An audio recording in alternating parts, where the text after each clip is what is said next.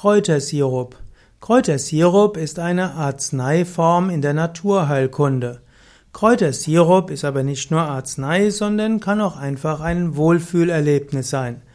Kräutersirup wird typischerweise hergestellt, indem man Frischpflanzensaft nimmt und diesen mit Zucker verkocht oder mit einer anderen Trägersubstanz. Kräutersirup wird besonders gern von Kindern genommen. Es gibt zum Beispiel Hustensirup, der häufig ein Kräutersirup ist.